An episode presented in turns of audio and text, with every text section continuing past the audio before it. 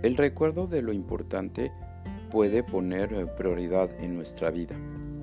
En la primera carta a los Corintios, capítulo 15, versículo 1 al 11, el acto de fe se debe de recordar varias veces lo que la prioridad del Evangelio nos enseñó. Así, Pablo trata de dar una prioridad, dándonos como cuatro puntos, y el quinto es como un fruto de este mensaje. El primero es que Cristo murió por nuestros pecados. Cristo entregó su vida para borrar nuestros pecados.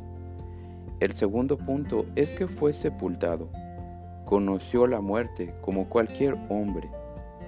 El tercer punto es que resucitó al tercer día. Murió, pero vence la muerte en la resurrección.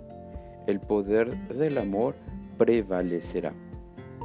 El cuarto punto es que Cristo se apareció a Pedro y a los doce. Quiere decir que el Evangelio es predicado a personas, a personas en particular. Y así es el quinto punto.